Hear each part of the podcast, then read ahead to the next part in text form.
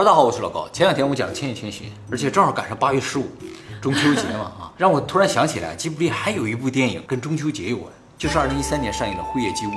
这个是高田勋导演的最后一部作品啊。高田勋导演最有名的一部作品就是《萤火虫之墓》哦，反战的那个。啊，对对对，号称叫历史上最伟大的反战作品。这个以后我们有机会再讲啊。那么今天主要不是讲动画片，而是讲一讲这个《辉夜姬物语》的原著《竹取物》。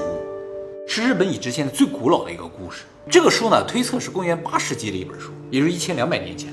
那个时候日本是平安时代，作者不详。通常作者不详的书都认为是民间出来的，但是在平安时代啊，大部分人不识字的，只有贵族阶级才识字，所以这本书啊应该是贵族写的，甚至怀疑就是天皇身边那几个人写的。那么由于这个故事讲述了一个外星人的故事，所以号称日本最古老的一个科幻作品，最早的外星人接触世界。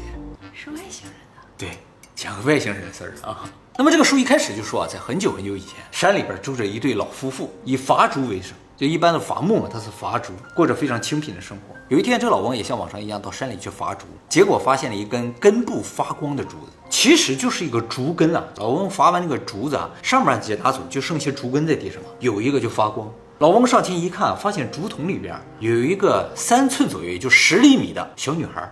这个小女孩闪闪发光。非常的好看。老翁一看到这个小孩，一开始有点害怕，后来想，哎，这不是上天赐给我的孩子吧？于是呢，就把这个小女孩捧出来带回家。到家之后呢，就把这个小孩子啊交给家里老太太抚养。那么自从发现了这个小孩之后啊，这个老翁再到山里去伐竹啊，每一次砍断竹子，都会在竹筒中发现一些金子。就是竹子不有很多节嘛，每一节砍断里边都有金子。时间长了，就攒了很多的钱。老夫妇的生活呢，也变得越来越富足了。而且这个女婴啊，也明显不同于常人。短短三个月就长成了一个成年女子的模样，据说啊，非常的漂亮，有多漂亮啊？原著是这么说的：说世界上没有这么漂亮的人，只要她在屋子里面，这个屋子就会闪闪发光，看一眼啊，就会让人忘记所有烦恼，就是这么漂亮。按照日本当时的传统，女孩子一旦成人了之后，就不能够再出来见人了，直到结婚为止。所以这老翁啊，也把灰夜姬啊藏在家里边，不让她见人了。老翁现在有了钱之后呢，就想。以后啊，要让这个孩子过上好生活，所以呢，首先要做的事情就是给这个孩子取个名字。于是老翁啊，就花了重金到宫里边去请了一个大祭司来，专门给他孩子取名字。因为有很多金子，对，有很多钱。那他们还住在竹林里啊？对，这个地方就是电影和原著不一样了。原著说一直就住在竹林里，而电影说他有了钱之后就搬到城里了。那么以前搬到城里之后，他就不能继续的砍金子了呀？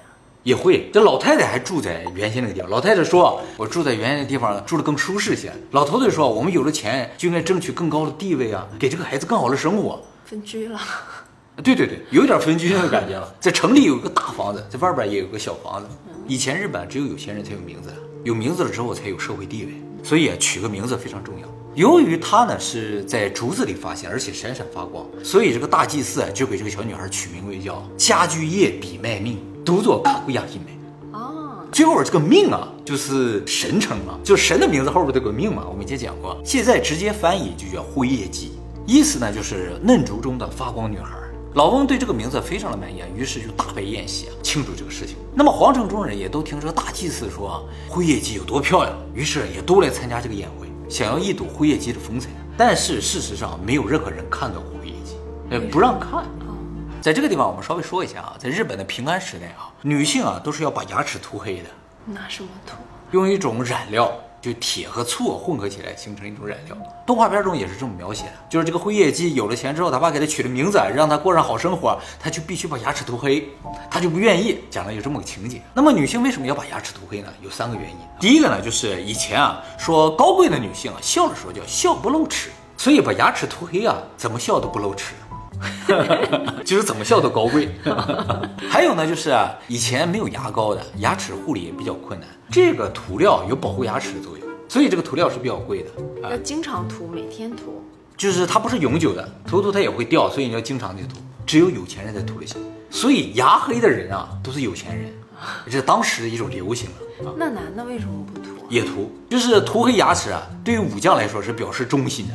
第三个原因啊，就是以前日本人喜欢把脸涂白。你这脸如果涂了很白的话，一张嘴这个牙是黄的，那就不好看了。所以就把牙齿涂黑，越黑的话脸就越白。有这样的反衬效果吧？所以我们现在看来可能非常恐怖的事情，在当时来说是非常流行的，大家不会觉得恐怖，是有钱人的象征，是地位的象征。那么宴会结束之后，辉夜姬美若天仙，谁都不能一睹她风采这个事情就传到城里达官贵人耳朵里，据说长得好看，但没人见过，就这个大祭司见过，而大祭司说，我看到他都愣住了，就没见过这么好看的人。于是很多达官贵人啊、有钱人、有地位的人都纷纷前来啊，要一睹辉夜姬的风采，甚至有人直接就上门提亲了，说我就要娶她，不管她长什么样，盲娶。盲娶。但是呢，全部都被辉夜姬拒绝了。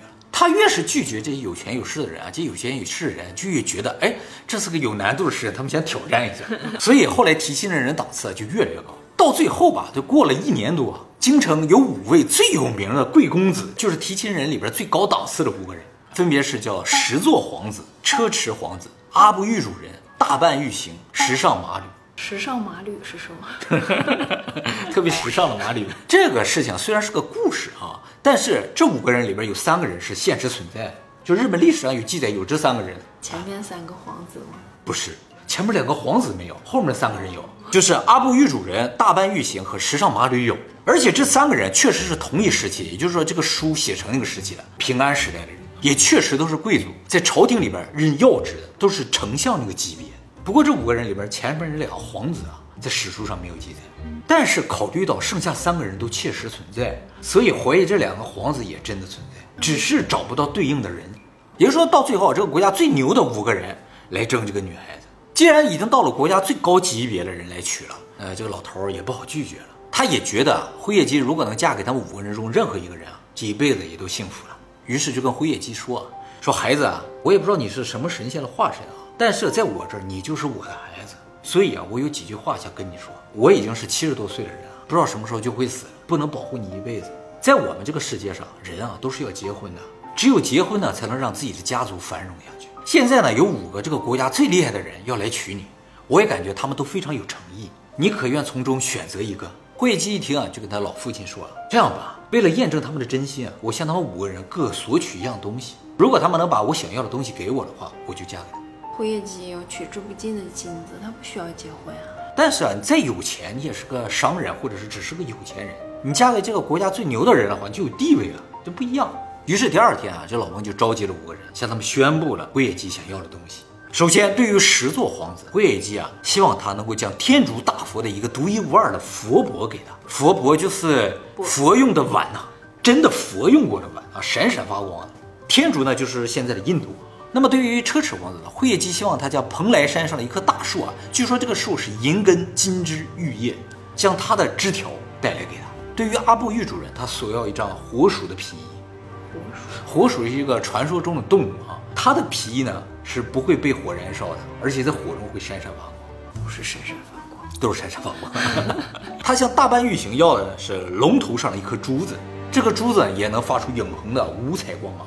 对于时尚马吕，他要的是燕子贝螺。燕子贝螺就是燕子窝里传说中存在的一种螺，这个东西呢能够保安产，也是传说中的宝物了。说到这儿，大家也就明白了，是吧？要想拒绝别人呢，就跟他们要这些东西就行。那么从结论上而言，这五个人都失败了。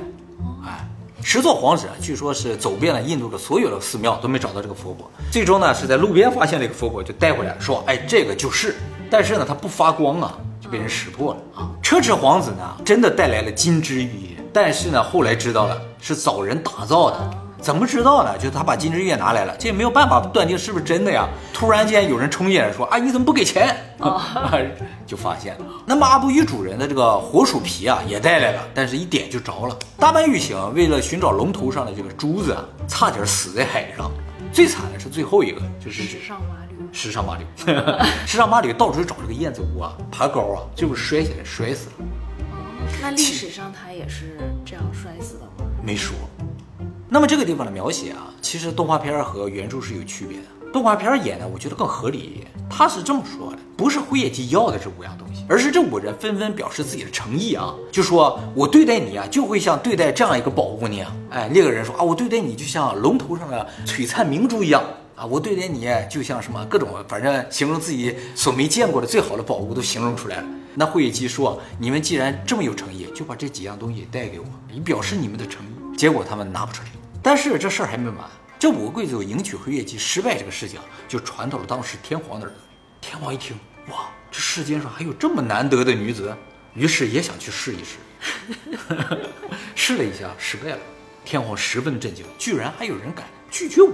马上大张旗鼓的就到了这个竹曲翁的家里，而且直接就进到了辉夜姬的闺房内。看到辉夜姬时，天皇就镇住了。我的天，还有这么漂亮的女子！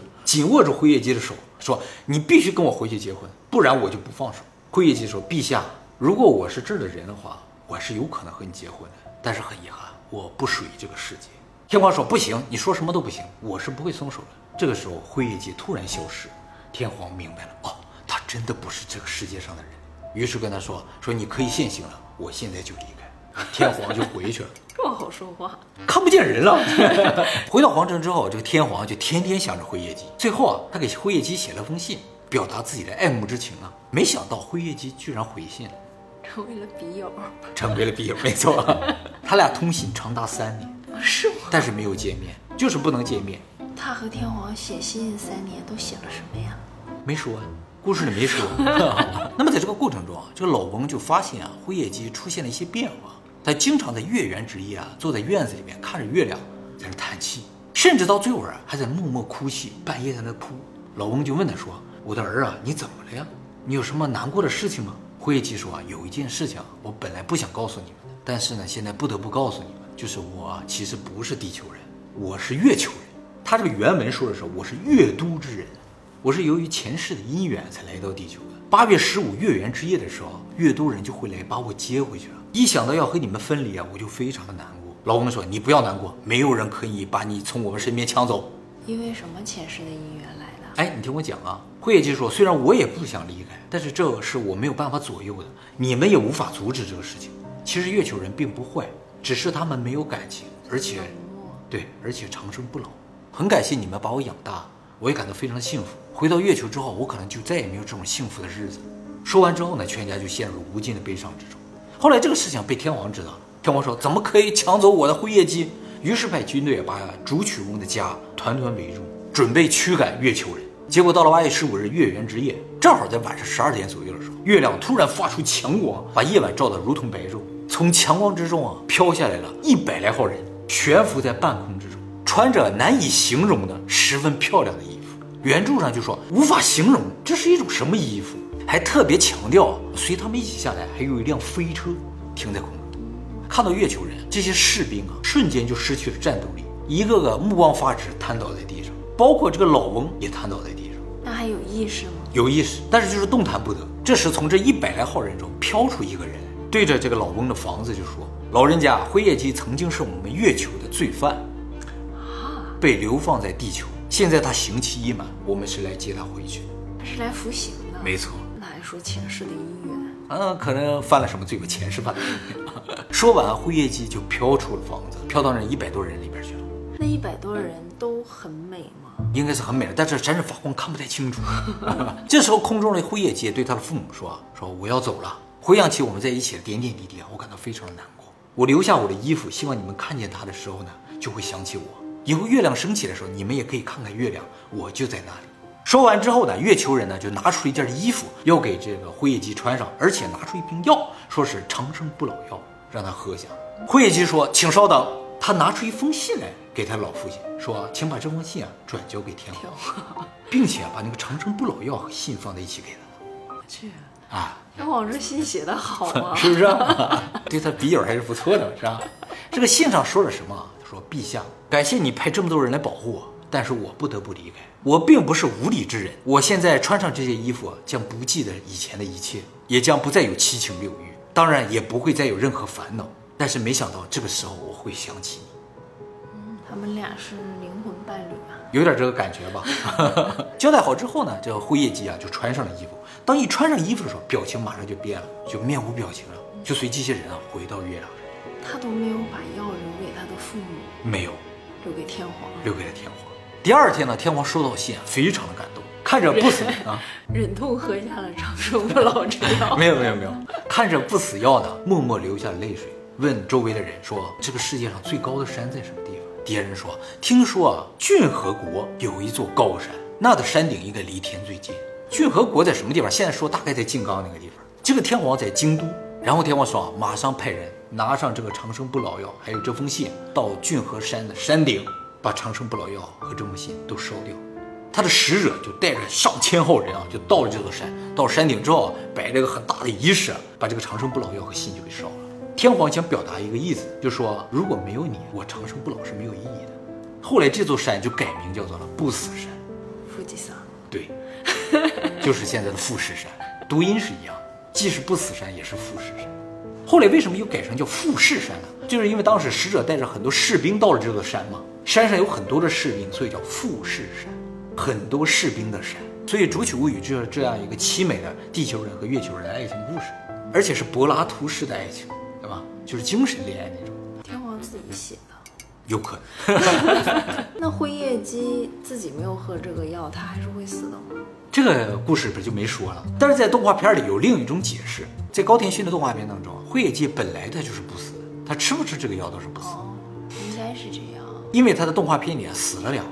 他是怎么描写他的死啊？是这样的，第一回就是他不想嫁给那些达官贵人嘛，于是自己啊就跑回到山里，从宫城里跑回。大冬天下雪，他到山里边找自己原先的家，结果找不到了，就冻死在雪地里。但是动画片儿只是演他倒在雪地里，下一个镜头呢就回到了皇宫之中，倒在自己床上了。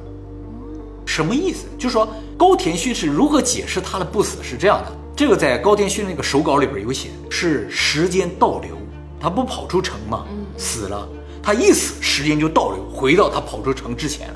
月球人的不死是这样一种感觉。有点像游戏一样，死了一条命，然后啊，就可以回重新回来了，让你重新做选择，你就不会死了嘛。这个在我们以前讲时间的影片里有提到过，就说如果时间发生倒转，我们是感觉不到的。但是有一个方法是可以发现这种时间倒转，就是如果你在幻象中啊看到未来了，而这个未来真的发生了，就说明你看到的幻象其实不是幻象，是你已经经历过一次的未来了。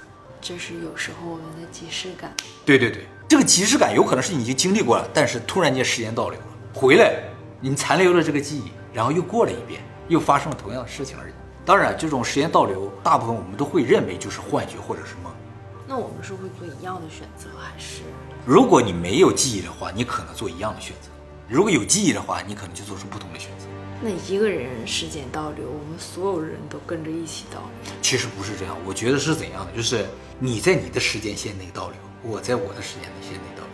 就是当你时间发生倒流的时候，这个宇宙就重新创建了一个我。啊，哎，跟你回去的是另一个我了，已经不再是这个时间线上了，因为我这个时间线还得继续下去。当我时间倒流的话，就会重新创建一个你，就是创建了另一个宇宙了。当时间一倒流的时候，就会产生一个新的宇宙，所有的东西都可以被拷贝一份。那每个人都在自己的宇宙里。对呀、你在你的宇宙里，我在我的宇宙里，但只有在时间倒流的时候，我们才会出现分叉。在没有分叉的时候，我们是在同一个宇宙里，可是就算时间倒流，你也是跟我回去的呀。是另一个我跟你回去就是现在这个你啊，不对，你可以这么，生成一个新的你。呃，也可以这么理解，生这个新的我去继续走下去，是这样。所以会生成一个新的我陪他走下去吗？对，会的。哦，哎，这就是平行时空理论嘛，是吧？它不平行啊，都是分叉的。平行时空其实不平行，是分叉的，它是有归结点的，最后人都能归结到一点，一个宇宙。那么这个故事整体来说透露了几个非常重要的信息啊，就是说如果月球人真的存在的话，它有几个特点。第一个就是月球人生长速度非常的快，三个月便可成人，但是成人之后啊就不再生长了，以实现永生。故事里边提到，这种长生不老有可能是要吃一种药的。其实，在亚洲很多国家都说月球上有玉兔啊，这个玉兔在月球上干什么？说法稍微有点不一样。有的国家说在磨药，有的国家说在做饼啊，但其实说原先说的就是做这种长生不老药。所以啊，长生不老药应该是在月球。那么这个故事里传达出了另一个重要的信息，就是啊，地球真的是个监狱。地球监狱说呢，我们以前制造影片也给大家讲过了啊，也就是说，来到地球的人，包括你，包括我，其实都是外星人，只是在这服刑，服完刑了啊，就可以回到原先的这个星球啊，或者是原先的宇宙里。我们在这服刑呢，其实就是受苦了。受什么苦呢？就是生老病死之苦，还有就是七情六欲之苦。等我回去的时候，就给你留一瓶药啊。谢谢。这些情感上的苦啊，都是地球人需要经历的。外星人没有情感，所以他们不需要经历。那么跟下凡历劫是一个道理。一样的。那么辉夜姬除了有不死的能力之外，它还有一个非常重要的能力，就是诱惑力。大家可能注意到了，这个故事有点怪怪的，就是整个故事里除了辉夜姬之外，几乎没有出现第二个女性的角色。而且呢，所有男性啊，只要是听说了辉夜姬，反正只要跟他沾边儿的话，都会失去理性的。为了娶到辉夜姬，也不择手段。尤其是这五个达官贵人嘛，重点描写。那天皇还挺冷静的呀。天皇其实也不算冷静，只是他消失了，天皇没有办法。所以这也有可能是月球人的特殊能力，就是他可以控制男性的心智，但是女性应该是对女性应该是控制不了的。哎，尤其在高田勋的那个动画里边啊，特别强调了这一点，就是所有男性见到辉夜姬之后，就像《指环王》里边看到那个指环一样，就特别想得到那种感觉，但是女性就不会。啊，就老奶奶啊，就很自然，也没有想要更多的钱，只想安心的生活。女性不会受他影响，所以啊，以后月球人如果来攻打地球的话，保卫地球工作就交给女性了。你想，最后那些士兵啊，月球人一下来，直接都瘫软了。月球人有这个能力。那么这个影片里还有一个问题，就是辉夜姬为什么一定要回去？他不回去不行吗？其实他回去不仅仅是因为他是个月球人，而是里边存在一个理论，就是说辉夜姬作为神啊，他出现在人群之中的时候，一开始啊。会给这个世界带来很多的兴奋，很多的期望啊，人们都会围绕着他崇拜他。但时间长了之后啊，他的存在就会给周围的人带来不幸。就是说，神啊不能够一直存在在人世间的原因，他可以出现一次，给人们展示一下神力就可以了。但是他必须离开，不然人世间就会不断产生悲剧。因为有神在的话，人就无法正常的生活，就会依赖神，就是每天脑子就想这个神，哎，不会想着。对。最后呢，这个影片里边有一个谜团，就是这个辉夜姬究竟犯了什么罪，是吧？辉夜姬自己说是因为前世的姻缘，上面下来的人也说了他以前犯了罪，这说的完全不一样。对对对，究竟是犯了什么事儿？古书中也没说，这个高田勋的影片中也没说。目前推测啊是这样的，就是说辉夜姬啊以前可能是在月球上负责监视地球的这么一个职责，但时间长了，他就爱上了这个有情感的人类世界。这个事情在月球人看来就是大罪，于是将它发配到地球来，让你体验一下，你看上去美好的这人类世界是有多么的苦，要体验各种生离死别啊，各种七情六欲的苦，而且让他明白，只要他在人间的话，他周围的人就会渐渐变得不幸，这个可能就是灰夜姬的罪。